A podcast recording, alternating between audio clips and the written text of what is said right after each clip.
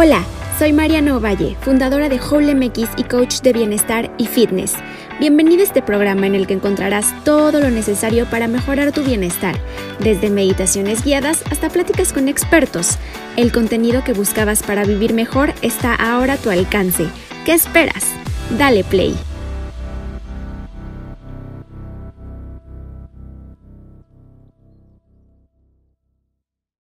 Hola, ¿cómo están todos? El día de hoy tenemos con nosotros a una invitada súper especial, Fer Zarate, licenciada en psicología con especialidad en sexología educativa.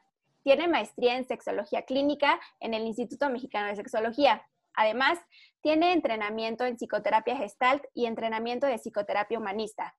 Ahora, Fer se dedica a dar consultoría en psicoterapia clínica y sexual y es socia fundadora de Sexólogas MX. Hola Fer, ¿cómo estás? Hola, muy bien. ¿Y tú? Todo muy bien, gracias. Oye, primero que nada quiero darte las gracias por estar aquí con nosotros. Eh, muchas gracias por, por, aceptar la invitación y creo que nos vas a brindar muchísimo, muchísima información de valor, muchísimo conocimiento, que sé que muchas personas, además de mí, tenemos mil dudas y muchas veces no hablamos de esto como por miedo, por pena, porque luego a veces es un tema medio tabú. Entonces, pues muchas gracias por estar aquí con nosotros. No, al contrario, gracias a ustedes por invitarme. Ah, y a ti. bueno, y al público también. gracias, Fer. Para empezar con esta plática, quiero, quiero empezar a hablar un poquito de por qué crees que la sexualidad se trata como medio tema tabú todavía y no con tanta normalidad. ¿Por qué como que todavía la gente le da pena o es como de, ay, no, o sea, no hables de esto en público y así, como que lo, lo traen medio escondido todavía? Yo creo que es por cómo nos han educado, o sea, al final vivimos en México, este, que todavía la sociedad es machista, patriarcal, entonces eh, me parece que eso ha ha hecho que nos enseñen a vivir la sexualidad de una forma, ya que nos sigan enseñando que hay bueno, que hay malo, que no se puede, que está prohibido, y que entonces si a mí desde chiquita me enseñan que algo está prohibido, o a lo mejor ni siquiera me lo enseñan, o sea, es como, como que la sociedad lo vibra, pues yo lo integro como que no puedo hablar de eso y que hacerlo está mal o que atenta contra todo lo que me enseñaron. Entonces creo que es más que nada eso y también lo que nos enseñan de placer. A la mayoría de las personas nos enseñan que no nos merecemos el placer y que está mal gozar y que no está bien tener encuentros sexuales por placer si no son con fines reproductivos. Entonces, pues si tú quieres gozar, no hablas de que quieres gozar porque es un tabú. Entonces creo que tiene que ver generalmente con nuestra educación. A veces, aunque en casa nuestra educación haya sido muy abierta y si no se hayan hablado, tú aprendes como niño, como niño de la, de la, vida y de la sexualidad en el patio de la escuela. Entonces, si en el patio de la escuela me dijeron lo contrario y la sociedad, como te digo, vibraba lo contrario, pues así lo integré. Exacto. Y justo como tú dices, de por qué a veces nos privan como o sea, al, al, final es algo que nos va a dar placer, así como por ejemplo comer, ¿no? Que es una necesidad. Entonces, o sea, ¿cuál es la brecha de, comer y tener relaciones sexuales, o sea, es súper distinta y al fin de cuentas es una necesidad, son cosas que te dan placer y son cosas que necesita el ser humano, entonces, como si se claro. ve, sí, y, y se ve súper, súper diferente.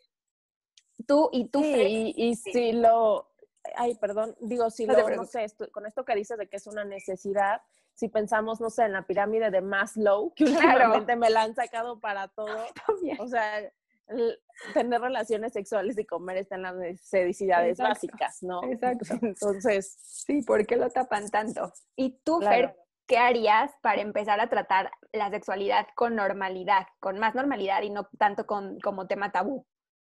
Mira, a mí me gusta recomendar tra que trabajemos en nuestras creencias.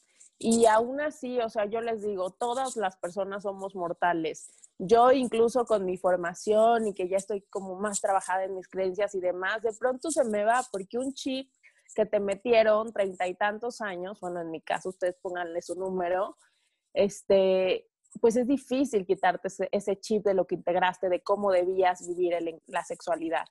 Entonces yo les recomiendo siempre que empiecen a revisar sus creencias y todos esos constructos de lo que les enseñaron que debía ser o no, y que los empiecen a cuestionar. Si tú te empiezas a cuestionar, abres esta posibilidad para deconstruir eso, ese constructo que tienes. Y también eh, no sé, por el lado de las creencias, algo muy fácil que me gusta recomendar es que literal, todos cachamos qué creencias tenemos respecto a la sexualidad, ¿no?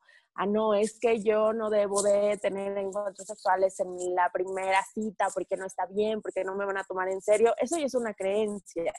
Y el 95% de las creencias que tenemos no son nuestras, son de alguien más, son de mamá, de papá, de abuelita, de abuelito. Entonces yo les digo, a ver, si tú ya te cachaste una creencia, que te estás dando cuenta que está afectando cómo vives tu sexualidad, agarra una hojita, empieza a notar esas creencias y al lado de esa creencia intenta ubicar de quién es y te vas a dar cuenta que difícilmente es tuya. Y entonces a lo mejor poniéndola en visual, puede ser más fácil para ti cuestionarla y deconstruirla. Hay a quien sí se le facilita hacer esto y, es como más consciente y hay personas que necesitan un poquitito más de, ayuda y, bueno, también son conscientes y buscan como otra, otro apoyo y llegan a terapia a trabajar esas creencias, porque también a veces traemos cosas muy arraigadas que no sabemos ni cómo, ni cómo quitarnos. Entonces les digo, primero, cuestionen si, sienten que están atorados, terapia. La terapia cambia vida. Me gusta mucho que hables de las creencias y sobre todo, no sé si todo este rollo empiece en la adolescencia, que como que ahí apenas estamos descubriendo bien como que es la sexualidad y todo eso, y nuestros papás no nos hablan mucho de eso. Bueno, en mi caso no fue así, te digo, como tú dijiste, todo lo aprendí así de que en el patio de recreo, y ahí es también donde empieza a aprender, ¿no? Estas creencias que no, como lo que tú dices, tener relaciones en la primera cita es muy mal visto. Eso yo igual es una creencia que he aprendido y seguramente muchas chavas lo, traemos. Claro. Y es como, no, es que no me voy a dar a respetar, o sea, es que me tengo que dar a conocer más. Pues a ver, si quieres, pues vas, ¿no? o sea, si te dan ganas, pues, pues adelante. Entonces, quiero empezar a hablar un poquito de esta educación sexual, o sea, empieza, eh, bueno, en la escuela también, pero también en la casa. ¿Y qué es lo que, por ejemplo, tú harías para empezar a, mejorar esta situación de que los padres hablen con los hijos y no solamente, pues, eh, o sea, sí por conocimiento, pero también más que nada por prevención, ¿no? Porque a esa edad ya te empiezan las hormonas y pues, tienes que saber, o sea, entonces tú como que, ¿qué aconsejarías para desde la adolescencia, eh, primero ir sabiendo que no está mal que no tenemos por qué tener miedo de hablar de eso, eh, de conocer, de informarnos y sobre todo empezar a experimentar esa edad, ¿no? Porque es la edad en la que empiezas y a veces es como, no, es que está súper chiquito, pero a ver, es la edad en la que ya te da curiosidad. Entonces, ¿qué, qué, qué dirías de esto, Fer? Pues mira, yo no me esperaría hasta la adolescencia, yo lo haría desde la infancia porque desde que somos niños y niñas ya se nos tiene que hablar de sexualidad. A lo mejor no tan explícito, o sea, no vamos a decir, ay, el 69 es, o sea, no, sino adaptándolo a la edad de, la personita, digámoslo así, y, y también primero como papás revisando cómo estamos viviendo nuestra sexualidad, si la estamos viviendo desde el miedo, si este, también si nos cuesta hablar del tema, porque a lo mejor si yo intento ser la más abierta y llegar y hablar con mi, con mi peque de sexualidad y resulta que me da mucha pena o lo hablo como en secreto y entonces aunque yo no lo diga como tal que me da pena, pues los, los niños y las niñas son muy perceptivos y entonces se dan cuenta que es un tema prohibido. Y, y lo integran así. Entonces es primero revisar como papá qué te mueve, qué te cuesta, este, qué traes arrastrando, qué te causa miedo y empezar a hablarlo de manera natural, empezando por partes del cuerpo, los niños tienen pene, las niñas vulva, este, a lo mejor no les vas a hablar necesariamente de identidad de género todavía y demás, a menos que lo amerite, y, este, y, y hablándoles natural, a, a, su edad, cuestionándole siempre, siempre que lleguen con una pregunta ahí de, ¿y cómo nacen los bebés? Y no sé qué, y a ver, ¿dónde lo escuchaste? Este, ¿Qué te dijeron? Y agarrarnos de eso. Si tú desde chiquitos les hablas de sexualidad de manera natural, cuando son adolescentes, lo integran de manera natural y a veces tienen hasta la confianza de preguntarte. En la adolescencia creo que a los papás les asusta mucho que sus hijas e hijos queden embarazadas. A veces ya ni siquiera les asustan las infecciones de transmisión sexual, les asusta más el embarazo y que vayan a estancar su vida y demás y por eso les prohíbe. Y entonces yo aquí les digo, si preparamos a las adolescentes y a los adolescentes en este autocuidado sexual, en este autoconocimiento, hay estudios que demuestran que se tardan más en tener relaciones sexuales con otra persona y que cuando las tienen, se cuidan. Entonces, creo que la adolescencia es un momento para decirle, o sea, para reconocer como papás que no es como que te va a hablar tu hija e hijo y decirte, ay, ¿qué crees? Voy a tener relaciones sexuales hoy, casi casi, ¿me das permiso? O sea, no, no le van a pedir permiso a nadie, lo van a hacer cuando se les dé la gana, pero si tú ya los preparaste hablándoles de métodos eh, de antifecundación, del, del, conocimiento del cuerpo que se me hace básico antes de que tengan relaciones sexuales con otra persona, del, del cuidado, de todas estas cosas, creo que ya el día que tengan relaciones o no, ya vas a estar más tranquila como mamá De, que, de que lo van a lograr. Sí, sí, claro. y también, ay, perdón, no, también, también creo aprovechar estos espacios, porque luego me dicen, es que no sé cómo acercarme al adolescente. Y es que también no tiene que ser tan forzado de, ay, estamos comiendo y estamos serios y entonces vamos a abrir el tema. a lo mejor estás viendo la tele, están viendo una serie juntos y entonces sale alguna escena o alguna situación que permita y entonces te agarras de eso para decirle, ay, este, para cuestionarle, oye, ¿qué te pareció esto que hizo? No, pues me pareció esto y decirle, yo considero que a lo mejor pudo este, cuidarse para evitar infecciones, o sea, es como agarrarte de esos espacios. O tú, sabes, tú conoces a tu adolescente, saber también cómo llegarle, pero a mí me gustan como estos espacios más casuales, que no son tan forzados y que, y que, y que permiten esta apertura del adolescente. Claro. Sí, sí, sí, sin duda. Fer, ¿y qué opinas de que nuestros papás nos compren o, les preguntemos si nos pueden comprar juguetes sexuales en nuestra adolescencia para explorarnos y conocernos antes de tener una relación o una pareja sexual? Pues mira, me parece maravilloso. Si hay una papá, una, una mamá que lo hacen, me encanta la idea, porque mm, creo, como te lo decías ahorita, que es esencial que conozcan su cuerpo, que creen su placer, que descubran sus sensaciones antes de tener encuentros sexuales con otra persona, que los tengan consigo mismas o consigo mismos. Entonces, si los papás tienen la apertura de comprarles un juguete, qué maravilla, o sea, tampoco les tienen que comprar el juguete más pro, a lo mejor, en el caso, en el caso de los de los chavos, un masturbador, en el caso de las chavas, a lo mejor una balita, este, un estimulador de clítoris, un masajeador, algo así, o sea, tampoco tiene que ser lo más extremo y el Ferrari de los juguetes.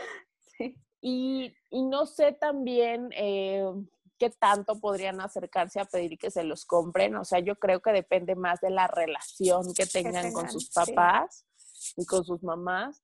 Pero me parece maravilloso porque aparte hay un tema con que no les venden nuevos juguetes hasta que no son mayores de 18 y, mm. y es un show, pero la realidad es que nosotros decimos que podrían usar juguetes desde los 15, 16 sin bronca, siempre y cuando pues, la, pues los papás estén enterados para que no se nos vayan a aventar Y después de que, mm, bueno, eh, empiezas tu, tu, vida sexual, ya sea de adolescente o un poquito ya más de adulto, según pues, lo, que, lo que cada quien, ¿cuánto, cada cuándo recomiendas tú que es importante eh, ir a revisión médica, ya sea mujeres y no sé si también hombres tengan que, porque yo la verdad no sé mucho de eso, o sea, sé que creo que las mujeres tenemos que empezar a ir al gine después de que tenemos nuestra primera relación, pero no sé cómo se maneja para los hombres, si también tienen que hacer lo mismo o, y cada cuándo es ideal para también las, las mujeres hacerlo. Sí, sí necesitamos ir al gine desde que empezamos a tener relaciones con otra persona, incluso si no tienes, o sea, si no tienes y ya tiene, eres como mayor, sí necesitas ir al gine porque puede haber un sinfín de situaciones que no necesariamente tienen que ver con una infección de transmisión sexual, o sea, hay muchos padecimientos ginecológicos que pueden avanzar y que podemos prevenir si vamos a revisión. Entonces, sí es importante revisión una vez al año si tienes muchas parejas sexuales em, y tienes encuentros sexuales con estas parejas con frecuencia, yo recomiendo que cada seis meses vayas a tu check-up. Y en el caso de los hombres también, ellos requieren ir una vez al año al gine, igual si hay muchas parejas, dos veces al año. En el caso de ellos, a veces no van al gine porque como son asintomáticos, de pronto pueden tener una infección de transmisión sexual y andarla transmitiendo o contagiando y pues ni en cuenta, ¿no? Entonces sí es importante, también hay PAP masculino, está un poco más, más, más como intenso, porque bueno, les meten un tubito por la uretra y demás, pero actualmente hay también muchas... Eh, muchas opciones para hacerse pruebas para revisar estatus sexual y entonces son pruebas que te revisan todo, VIH, VPH, sífilis y demás para ambos, ambos géneros. Entonces, eso está muy bueno. Yo recomiendo que si lo hagan por autocuidado sexual, hombres y mujeres, este, porque no sobra y puede faltar y porque déjate de, de la otra persona, o sea, es tu cuidado personal, es tú decirte que te amas, es tú estar pendiente de ti y sentirte más cómoda y cómodo de disfrutar. Claro, y justo iba a ir a eso que, comentaste de que los hombres muchas veces son asintomáticos y es lo que te iba a preguntar, o sea, ellos no hay forma de que eh, sepan que tienen una infección hasta que van al gine o si hay algunos sintomitas. Creo que no, ¿verdad? Nada, casi nada. Hay hombres que sí tienen síntomas de cuando padecen algún tipo de infección de transmisión sexual. Hay quienes sí, pero la mayoría son asintomáticos. O sea, por ejemplo, los hombres que tienen BPH mayormente son asintomáticos. Entonces, dicen, pues no, este, no sé por qué mi pareja tiene VPH y a lo mejor es la única persona con la que, que ha estado la otra persona y, dicen, no, no sé por qué si yo no tengo verrugas ni nada. Sí, pero a lo mejor no tienes las verrugas, pero resulta que te hacen el estudio y sales con VPH, entonces no tienes síntomas. Nunca, nunca tuviste ninguna molestia. Entonces, sí es importante eh, por salud sexual por eso yo siempre eh, recomiendo que utilicen condón. A veces dicen que condonizamos los encuentros sexuales, pero me parece que el condón, aparte de que te protege de cualquier infección de transmisión sexual, eh, pues previene un embarazo no planeado. Entonces yo sí les recomiendo que si están chavillos y chavillas mejor, condón. Ya a lo mejor más adelante con una pareja estable, bueno, ya se hablará de un acuerdo de salud sexual, pero por el momento se me hace que, mejor condón. Sí, claro. Y en el caso de los hombres, ellos van con el urólogo, que es como el especialista en estos temas, y en el caso de las mujeres vamos con la gine. O también hay, hay gineurólogos y gineurólogas, depende de. Ah. Ah, o sea, e, ellos van con otro, no sabía eso yo, ellos van con otro especialista. Sí, lo que pasa es que cuando llegas en pareja, por ejemplo, si yo me da una infección, ¿no? Y entonces mm. yo, yo resulta que tengo pareja, llego con mi ginecóloga, mi ginecóloga me detecta y entonces me dice, oye, este, tu pareja tiene relaciones sexuales con protección, sin protección, como sea, pues entonces tu pareja también tiene que tomar medicamento y entonces de pronto manda el medicamento a la, la pareja. Pero si cada quien va por su cuerpo, por su lado, perdón, eh, pues sí, pues ellos con urólogo, nosotras con gine. Ah, perfecto. O con gines urólogos que atienden a todo mundo. Ok, ok. Entonces sí, o sea, lo mejor para, como tú dices, si tienes varias parejas sexuales y no tienes como un novio o una pareja estable, pues sí, lo mejor siempre es como usar el condón, ya sea masculino o femenino, ¿no? Y en caso de que ya tengas tu pareja estable y a lo mejor ya hicieron un acuerdo ya de que se fueron a checar de, para tener relaciones sin condones, pero es, este, ahí que sugieres que método anticonceptivo, ahora sí que para prevenir embarazo, ya no tanto infección, puede ser el más conveniente tanto para chicas, no sé si ella como para chicos, porque ves que igual para niños, o sea, de que solo vasectomía casi casi y ya. Entonces, este, no sé si sepas de otros para chicos o cuál sugieres más que usemos las mujeres, porque están mucho, muy, muy de moda ahorita que las pastillas, ¿no? Pero de que a muchas niñas les sacan granos, mal humor, o sea, les van terrible. Y este... ya va a haber otro para chicos, pero no, aún no llega a México, o sea, ya anda, ya anda por ahí en Estados Unidos y demás. Se supone que iba a llegar este año a México, pero con la pandemia yo creo se retrasó porque llegaba justo en el último trimestre de, de este año. Entonces, bueno, en lo que llega el de ellos, que, ya está comprobadísimo, que al parecer no, no, hay dos secundarios, se llama VAS, ahorita te digo. Sí, sí, que se me, dio curiosidad. Fíjate que no sabía. Sí. Es que tiene un nombre, ah, Basalgel. Ah, caray. Se llama Basalgel. Y entonces haz de cuenta que es un, son unas inyecciones para hombres. Ok. Este, que es, es, parecido a la vasectomía, pero con efecto reversible. Entonces, bueno, total que se supone que iba a llegar a México, te digo, este año. No se, lo, no se ha logrado. Me imagino que por, por esta situación de la pandemia. Sí pero ya muchos, muchas personas, yo en el día que tengo de preguntas, haz de cuenta que muchas personas, oye, ¿sabes dónde puedo conseguir este, este método? Y yo no, es que llega a fines de este trimestre, pero... Pero se supone, ¿no? Ajá.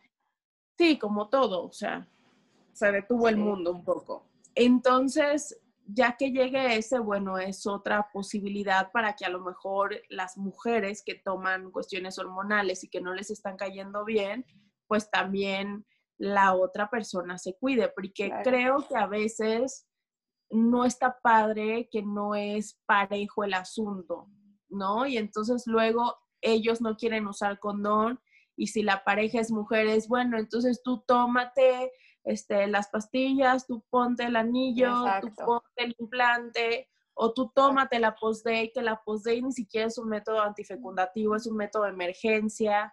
Entonces creo que también es este es poner ciertos límites y también acordarnos que aquí ambas personas participamos en el encuentro sexual, que ambas buscamos disfrutar y que entonces ambas necesitamos cuidarnos. A lo mejor si hacemos un acuerdo de, a ver, este, no sé, si somos una pareja eh, estable, digámoslo así, a lo mejor hacemos el acuerdo de, a ver, seis meses usamos condón, seis meses, ¿qué te parece si me tomo las pastillas? Y cuando me tome las pastillas, nos hacemos, antes de que me tome las pastillas, el chequeo médico. Claro. Para verificar que estemos totalmente saludables y que no va a haber ningún, ningún tema.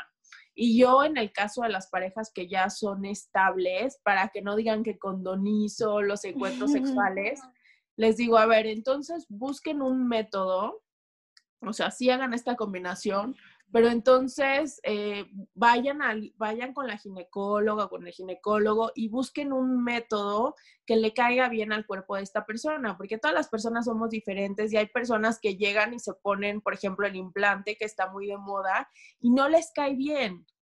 Y entonces están a los dos días, es que me duele mucho, es que no, es que este, lo que sea, o con el DIU, hay quien no eh, aguante el DIU. Exacto, el implante que, es ese, yo no lo... El del brazo. Ah. Ajá, es el implante mm. subdérmico. O le decían, antes lo vendían cuando recién salió en mis tiempos, decían el implante inteligente. Para el implante te abren. Ah, o sea, literal te... Ajá, te abren y te insertan un tubito, que es el implante. No invente, no lo conocía eso. Y bueno, el parche es otro método. El parche te lo pegas en el vientre, en la bombi, en este. Sí, ¿qué onda con eso? ¿Y si funciona? Siempre he tenido esa pregunta. ¿Sí es... pues, pues sí, o sea. ¿Qué es? ¿Como hormonal? su porcentaje de, de, este, de efectividad o no. Entonces, yo lo usé mucho tiempo y nunca quedé embarazada, entonces yo creo que sí funciona. yo creo que sí. Igual es como, sí. Tienes que cuidar que no se te despegue, si haces ejercicio es un tema con el sudor, o sea, también, también es buscar el que vaya más ad hoc con tu estilo de vida y con tu cuerpo, o sea, si tienes algún padecimiento hormonal, de pronto no te recomiendan necesariamente algunos hormonales. Por eso yo les digo, más que yo decirles, ay, este, este es el mejor, no sé, yo les puedo decir cuáles me han funcionado a mí, pero realmente aquí lo ideal es también llegar con tu ginecóloga, este, que conoce tu historia clínica, que sabe qué te ha pasado en la vida y que esa persona te recomiende cuál va mejor contigo. Y en el caso de la pareja, yo les digo, a ver, si ya decidiste que no vas a usar condón porque es tu época sin condón y porque tu pareja es estable, entonces hagan un acuerdo de salud como pareja. Más que de fidelidad, me gusta decir un acuerdo de salud en donde es casi casi sentarnos y poner las cartas en la mesa y decir, a ver, yo no pretendo serte infiel y espero que tú tampoco lo seas, pero si por alguna razón alguien se te llega a atravesar o alguien se me atraviesa, Sí, te por pido uses condón. Oh, te pido que condón y yo voy a usar condón porque aquí nos estamos cuidando y ahorita este, ya nos hicimos estudios y entonces yo estoy usando esto y entonces ese es, es un acuerdo de salud, ¿no? Sí, sí, sí. A lo mejor eso les da tranquilidad a muchas parejas que son estables. Sí, oye Fer, y regresando al tema, al tema de los dues, que, o sea, ¿sí lo recomiendas o no? Porque dicen muchas chicas que igual, a unas que buenísimos, a que magnífico, y otras como, no, terrible, me duele, horrible cuando me lo pusieron, cuando tengo relaciones, entonces, ¿qué Y que luego hay como de cobre y de no sé qué. Ajá. Entonces siempre está como esa preguntita, igual me llegaron preguntas de eso. Sí, sí lo recomiendo. De hecho, yo tenía un maestro en la universidad antes de ser sexóloga que él decía que el DIU era el mejor método porque no te, no te afectaba este, como la pastilla y todo esto. Y él decía DIU. Obviamente hay también muchas historias de mujeres que se han embarazado con el DIU y que casi casi el niño ha salido agarrando el DIU y demás. No. No siempre son ciertas, pero sí hay mujeres que se, se han embarazado con el DIU, pero mi ginecóloga actual dice que el DIU necesita estar bien colocado y que a veces las mujeres no regresamos a nuestra revisión del DIU, que el DIU se tiene que estar revisando. Y entonces si tú te quedas con el DIU y dices, ah, bueno, ya quedó, mm. pero no me lo voy a revisar, pues entonces son esos casos de embarazo. Mm. Y como todo método, o sea, también tiene su porcentaje de efectividad, pero aún así, si tú te lo estás revisando, si está bien colocado, pues obviamente es más efectivo y cuando no te lo revisa se mueve y no está bien colocado. Claro. ¿Y tendría por qué doler o, por qué a algunas chicas les duele?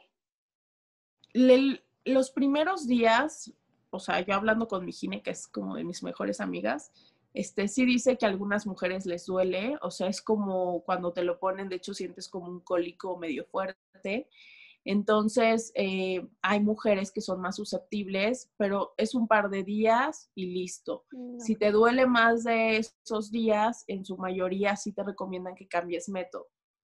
Si no aguantas y demás. O sea, yo tenía una paciente, por ejemplo, que se lo puso, llegó a consulta conmigo y decía que no aguantaba y pasó una semana y ella seguía casi, casi sin poder moverse y sí se lo tuvieron que pues retirar. Sí, sí, pues sí, no, imagínate, qué, qué, dolor, qué sufrimiento.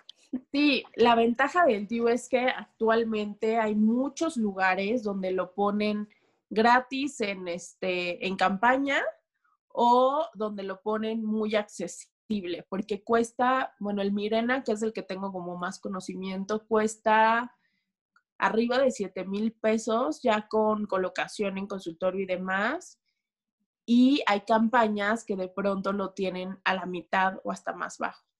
Ah, súper. Es de lo más común. Ah, perfecto. Oye, Fer, y, ya que mm, ya tenemos eh, igual una pareja estable o, o, pues varias parejas, no sé, sexuales, ¿por qué a veces se puede llegar a pasar o te puede llegar a pasar como mujer? Creo que les pasa más a las mujeres que los hombres, que a veces no tienen ganas de tener relaciones o que nos cuesta mucho llegar al orgasmo. O sea, porque a veces como que no sé si sean eh, ideas, si sea como presión, estrés, si tenga que ver esos factores, o a lo mejor de que, no sé, no te pasó, te llegó a pasar una vez de que no tuviste ganas o no pudiste y como que ya te quedas con esa idea. ¿Por, qué crees que pasa a veces eso? Mira, aquí primero, o sea, habría que ver qué onda con el deseo sexual, porque hay, un, hay una mala información respecto al deseo sexual, como que todo el mundo se imagina que el deseo sexual es súper instintivo, casi casi como tener sed, y entonces tengo deseo sexual, es, no sé, tengo sed, voy por agua en el momento, ¿no? Y entonces este, tengo deseo sexual en ese momento, voy por mi pareja, por quien sea y ya quiero.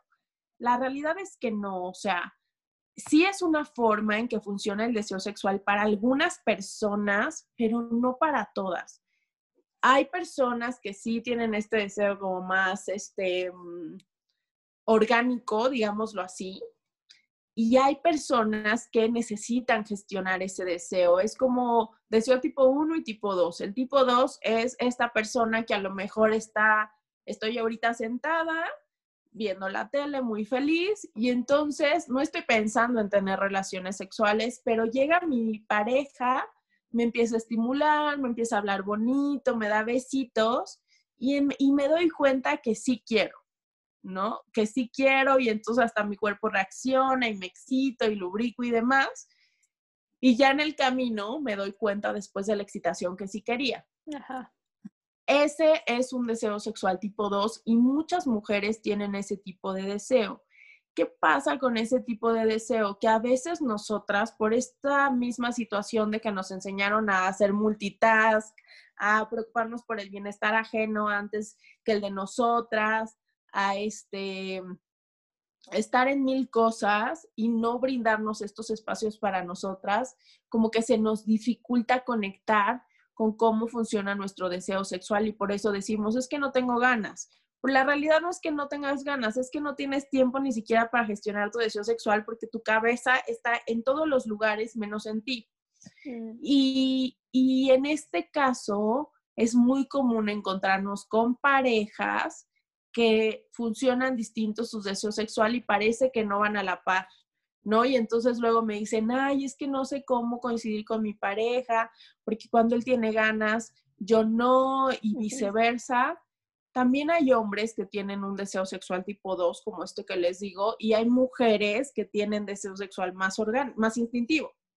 Sí. Entonces, o sea, nada más es que la persona que tiene deseo tipo 2 gestione su deseo sexual brindándose primero espacios para sí misma o para sí mismo, para apapacharse, para autoerotizarse, también para identificar cómo le gusta que le lleguen, porque a lo mejor si alguien llega y me dice, oye, hoy toca, pues eso no me va a aprender. Pero si entonces mi pareja llega y me da besitos y me toca de cierta manera, me doy cuenta que eso colabora a que yo me excite y a que me dé cuenta que tengo deseo sexual. Entonces nada más es como una, un momento de autoconocimiento. Bueno, no un momento, es una constante. Entonces es básicamente por eso, pero no quiere decir que haya algo malo con nosotras. Obviamente también, bueno, ya hay otro tema un poco más extenso de personas que sí no tienen deseos sexuales, que son las personas asexuales, pero es otro, es otro porcentaje y bueno, ya es otra situación. Pero esto que me cuentas es casi, casi el caso de deseo sexual tipo 1 y 2, que es muy común encontrar en las parejas. Claro. Y por la parte de los orgasmos, que no necesariamente tienen, que realmente no tienen tanto que ver con el deseo sexual, em, a la mayoría de las mujeres que se les dificulta llegar al orgasmo, tiene que ver con muchos factores. Una, que no han creado su propio placer. ¿A qué me refiero con esto? A que no conocen su cuerpo, ¿no? A que difícilmente lo tocan, que no saben a veces dónde sienten rico, ni siquiera lo conocen anatómicamente. Dos, a que no siempre se sienten cómodas con su cuerpo y entonces en el encuentro sexual están más preocupadas por cómo se ven que por disfrutar. Tres, a qué tan conectado tengo mente, corazón y órganos sexuales, casi, casi, porque si algo se me desconecta, nada fluye.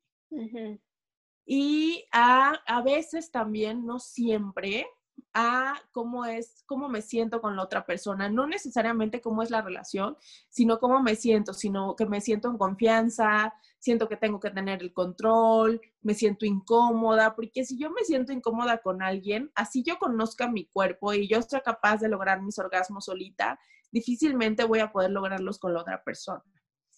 Entonces, tiene que ver con esos factores que este, que influyen y que a veces hay que revisar, si en consulta o los puedes revisar solita e ir, o sea, si ya me di cuenta que yo no me conozco y que entonces le estoy aventando la responsabilidad de mi placer a la otra persona cuando yo ni siquiera me conozco, pues entonces el primer paso es conocer mi cuerpo, tocarlo.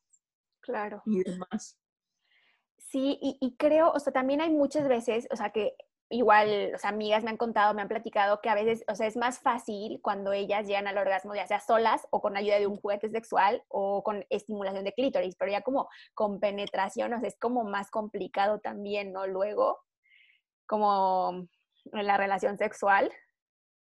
Sí, y sabes que esto que dices es súper importante porque hay un tema que parece mandato social, de que las mujeres tenemos que lograr orgasmo por penetración y eso no es cierto. No es cierto porque las terminaciones nerviosas más importantes las tenemos en el clítoris. 8000 terminaciones nerviosas en el clítoris. Entonces, la mayoría de las mujeres logramos orgasmo por estimulación de clítoris. Y aun cuando lo lograras por estimulación vaginal, también es del clítoris porque la parte interna del clítoris, que es una parte más grande, que tiene unos bulbos y demás, rodea la vagina. Entonces, también es un orgasmo de clítoris.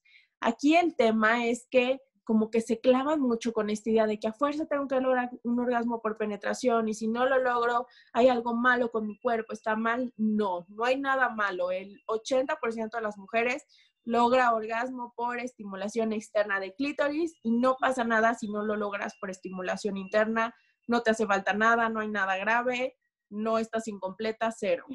Okay.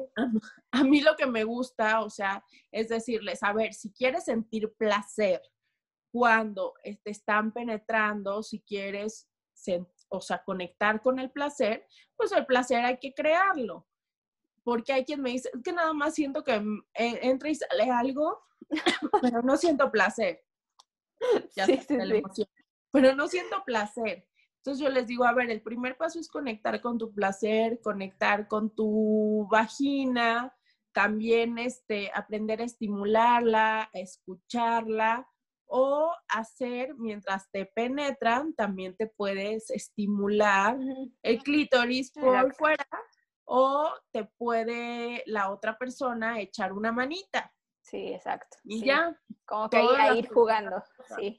Ajá, entonces ya todas las personas gozan. O en el caso digo, a ver, si quieres sentir placer en tu vagina, también puedes tonificar piso pélvico que te ayuda a conectar justo con este placer. Pero que no sea para mandato, sino que sea porque quieres conectar con tu placer y listo. Ya. Entonces, si no pasa nada, no se asusten. Si lo logran por fuera, maravilloso. Casi, casi es como es por fuera, es por dentro. Entonces, no es como que hay un orgasmo distinto ni nada, no. Todos los orgasmos son del clítoris. Ah, súper. Perfecto. Muchas gracias, Fer. Oye, y este, hay muchas chicas que toman pastillas anticonceptivas y que eso mismo provoca que se les baje eh, la libido. Y, y, es este, es un tema, ¿no? Y ¿Hay algunas pastillas o métodos así, no sé, milagrosos que, te ayuden a subir tu libido? Mira, es, es estas, o sea, sí, al principio cuando la cuando digamos que tu organismo se está acostumbrando a la pastilla, es común que algunas mujeres reporten que hay baja de deseo sexual, pero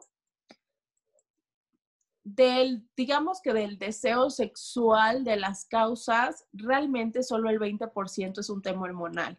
Entonces no le podemos echar la culpa 20%, o sea, la culpa al 100% a la pastilla porque realmente solo influye como un 20%. Mm. Entonces sí, al principio lo que tu cuerpo se adapta, a lo mejor sí puedes notar ese cambio, pero ya después no tiene por qué afectar. Si te afecta es porque no es tu método y entonces hay que cambiarlo. Pero en este caso, regresando a lo que les conté del deseo sexual, aquí más bien es gestionar tu deseo sexual porque como te digo, no siempre es necesariamente orgánico y también puede cambiar con el paso del tiempo. O sea, habrá momentos que digamos, es que tengo épocas que se me superantoja de la nada y entonces voy y busco a mi pareja o a quien sea. Y habrá momentos que digas, es que ahorita, aunque estoy súper a gusto con mi pareja, como que no tengo tantas ganas o este, o como que me pasa tipo deseo el 2 entonces también va cambiando conforme pasa el tiempo y si tú cachas que ya no está siendo como tan instintivo, pues gestiónalo. Gestiónalo, gestionando el deseo sexual, todo es posible. Entonces tampoco me le echen la culpa porque, o sea, hasta mi ginecóloga, o sea, lo dice, dice, o sea, no, sí es un efecto secundario, pero no es como que dure para siempre, es a lo mejor el primer mes en lo que tu cuerpo este, recibe la pastilla o encuentra estabilidad o lo que sea. Ok. Entonces, y respecto a las pastillas que preguntas, no, no hay una pastilla que suba el deseo sexual. Hay en el mercado varias sex shops, venden cosas ahí como, como sí, súper mágica y, este, y natural y no sé qué. Son placebos. O sea, así te lo digo, son placebos porque el órgano sexual más más importante en el encuentro, bueno, el órgano no puede ser sexual, el órgano más importante en el encuentro sexual es el cerebro. Entonces, desde ahí gestionamos todo, el placer, este, las ganas. Así que gestionándotelo no hay ningún problema. Así que no crean nada de la solución maravilla y demás, no. Ok, perfecto. Y justo ahorita tocaste un tema, o sea, de que ya cuando llevas mucho tiempo con tu pareja y el sexo se, empieza a volver este monótono y no sé, ya te, como que igual, pues te empiezas a acostumbrar a esta persona tal y empiezan a hacer a lo mejor lo mismo siempre. Y ¿qué recomendarías como para que justo no pase eso? O sea, para que siempre sigas mm, innovando, no sé, haciendo cosas diferentes. Pues mira, a mí me gusta aquí primero decirles que no se me asusten con la monotonía. O sea, nos han enseñado que la monotonía y la costumbre son espantosas y la realidad es que la monotonía y la costumbre también son elementos de una relación de pareja que pueden hablarnos de estabilidad. La cosa es cuando esa situación te empieza a incomodar, que es cuando ya es un poquito rojo de que sí hay que empezar a hacer cositas diferentes. Y cuando decimos es que hay que este, sorprender a la pareja todo el tiempo y experimentar y no sé qué, tampoco se claven en eso porque es demasiado cansado estar pensando todo el tiempo en sorprender y en experimentar y demás. A veces quieres algo súper tranquilo y común. Entonces, no tienes necesariamente que llegar y disfrazarte y usar el juguete, sino más bien hacer lo que les haga sentir cómodas. A lo mejor cambiar el escenario. Algo tan sencillo como cambiar el escenario, si siempre lo hacemos en la cama, vámonos a la sala. Si siempre hacemos la misma postura, comprémonos un Kama Sutra o en internet busquemos el Kama Sutra y casi casi la postura al azar, hagamos esa. O comprémonos unos daditos y este de posturas igual, aventémonos y la que caiga, hagamos esa o si a lo mejor tiendo a que no haya tanto erotismo durante el encuentro y somos como más de llegar casi directo, pues probemos alargando esta fase de erotismo en el encuentro sexual. O si, o hasta una cosa sencilla como, a ver, si siempre usamos los mismos condones, ¿por qué no probamos con un condón de sabor o con un condón con textura o con un condón efecto frío caliente o con un condón fosforescente, ¿no? Entonces, puedes ir metiendo ciertas cositas o ir cambiando ciertas cositas muy sencillas que ya rompen la monotonía. Además de que todos los encuentros sexuales son distintos. Sí, a veces hacemos la misma postura y demás y pareciera que todos es igual, pero tú no te sientes igual en un encuentro sexual que en otro. A lo mejor en un encuentro sexual estás súper cansada y no tienes tantas ganas, a lo mejor en otro tienes más energía, o sea, tú no eres la misma el mismo, en, en los días, ¿no? Claro. Entonces yo les recomiendo eso. Ya si le quieres añadir un juguete, también se vale. Todos los juguetes sexuales se pueden utilizar en pareja. Hay juguetes también que se pueden utilizar al mismo tiempo. Este, sí, o sea, en el caso de, de parejas, tanto mujeres como mujer-hombre, hombre-hombre. Y también el role playing es maravilloso. Eh, si te quieres disfrazar o si quieres usar lencería o si quieres reírte, porque también a veces podemos hacer cosas divertidas. El encuentro sexual no tiene que ser todo serio y gimiendo la gente seria. Te puedes atacar de la risa porque te pusiste el disfraz y entonces te dio pena y te moriste de la risa y es algo que tienes para contar y es esta complicidad que vas creando en pareja. Y yo les digo, a ver, la cama es un espejo de cómo está la relación de pareja.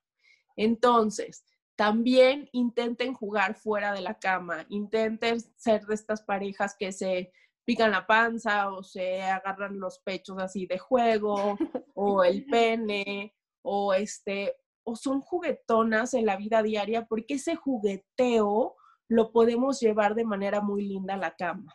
Claro.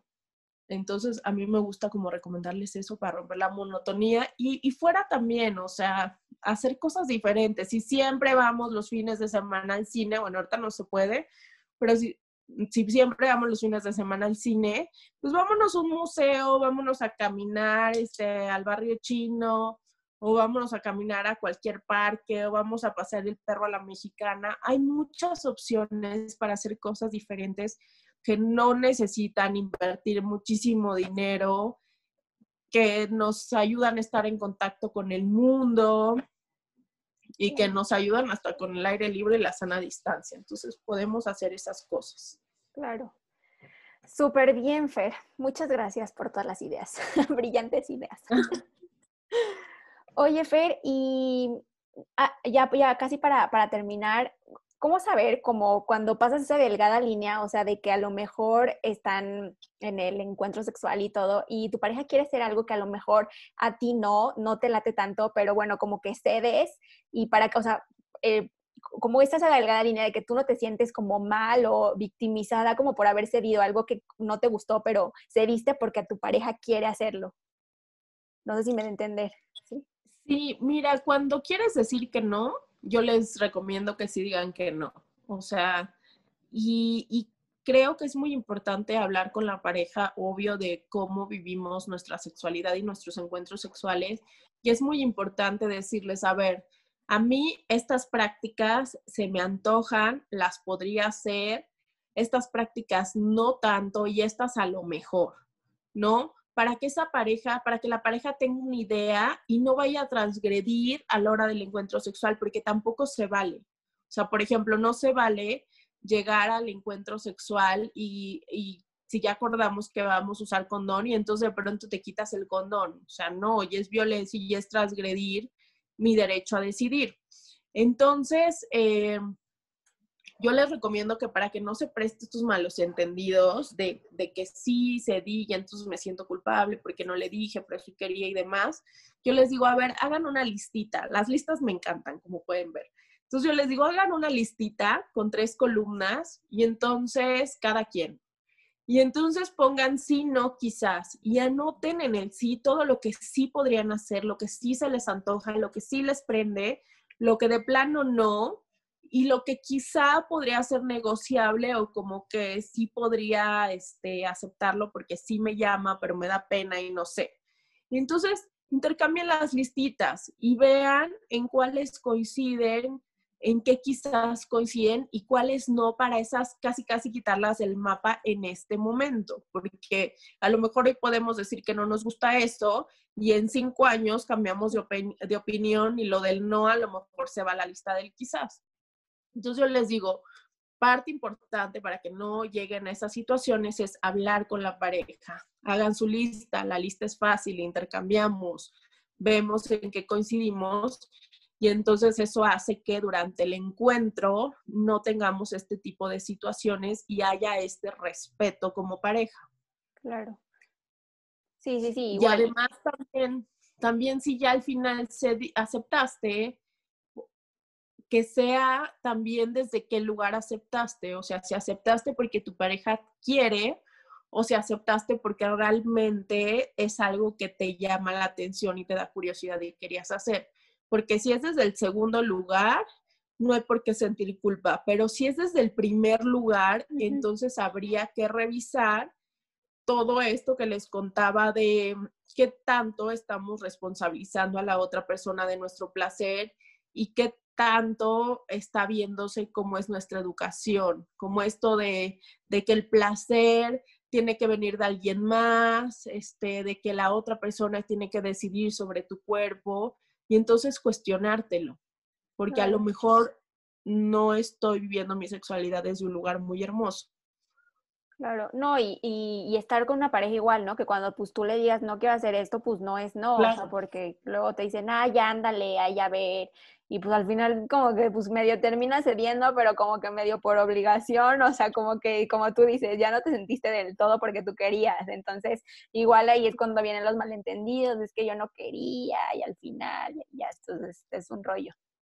Claro, y, aquí lo importante es que todas las personas sepamos que se vale decir no, aunque sea tu pareja, y que también tu pareja te puede decir que no, y que si a ti te molesta, que si tú te enojas con esa persona, es el enojo tuyo y tú tienes que trabajar tu tolerancia a la frustración, que no es culpa de la otra persona si dice que no.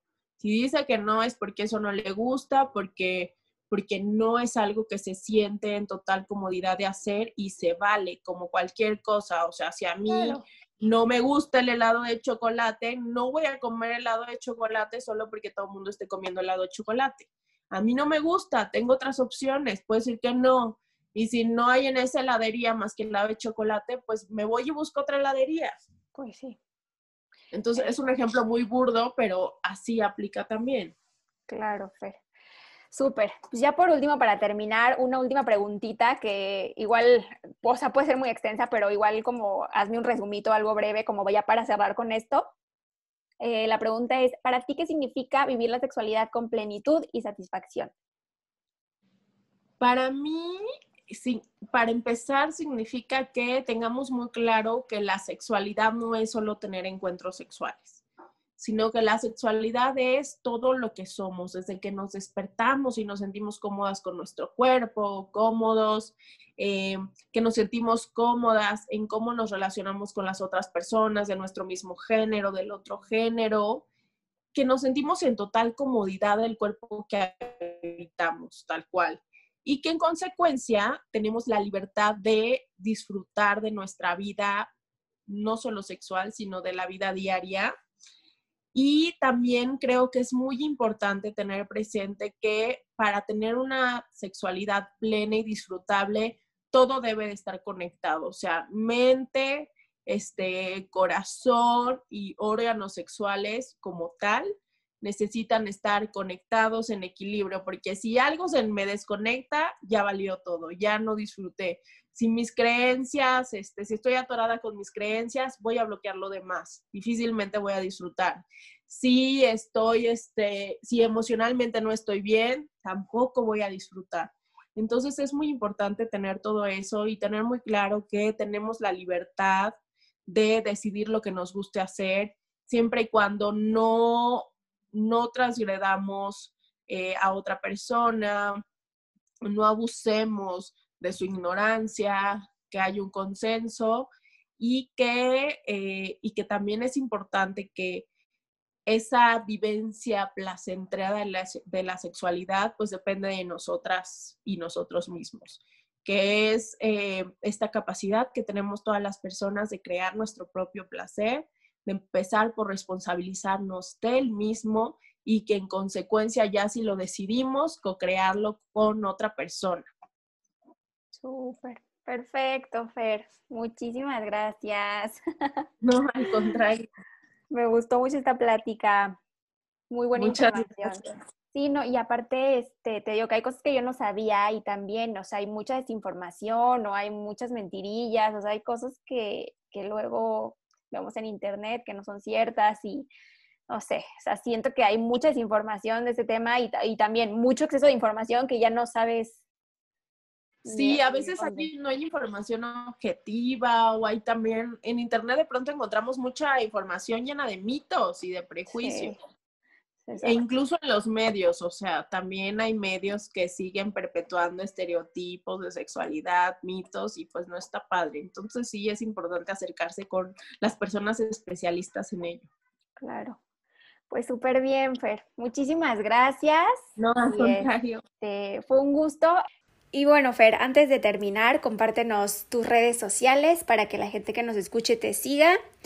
Igual, si tienes algunos talleres, eh, para que a quien le interese se pueda inscribir o obtener más información y, y te conozcan más. Mis redes sociales, por si tienen dudas o por si quieren ver más información que comparto acerca de sexualidad, es arroba sexólogafer con Z al principio en lugar de S. Y así estoy en Instagram, Facebook y Twitter. Y bueno, ahorita estoy en modalidad en línea dando mis consultas, tanto individuales como de pareja. Y también tengo eh, un taller en línea para hombres que padecen eyaculación precoz, que antes no les sucedía y de pronto se empezaron a dar cuenta que duraban menos y ya les está generando conflicto con su, con su placer y con su pareja. Se llama Caja de Herramientas para la Eyaculación Precoz. Es un taller que tienen acceso seis meses al taller una vez que lo pagan y trae un manual para registrar sus avances. En ese taller les doy herramientas eh, que yo manejo en terapia para que puedan superar esta situación y también si tienen alguna duda me pueden escribir. Y en el caso de las mujeres, tengo una opción maravillosa que es un grupo para mujeres que se llama Punto F, que es un grupo que tengo en Facebook y que todas las que están en el grupo también están en una lista de mejores amigas en Instagram, donde comparto historias exclusivas. Y bueno, en el grupo hay contenido exclusivo, en videos de muchísimos temas de los que me preguntan a diario y que a veces no puedo contestar tan a detalle en redes. Ahí está en el grupo contesto preguntas para el grupo de manera ilimitada, hago lives, he hecho algunos topper sex ahí en el grupo, que es una demostración como de juguetes sexuales y explicación.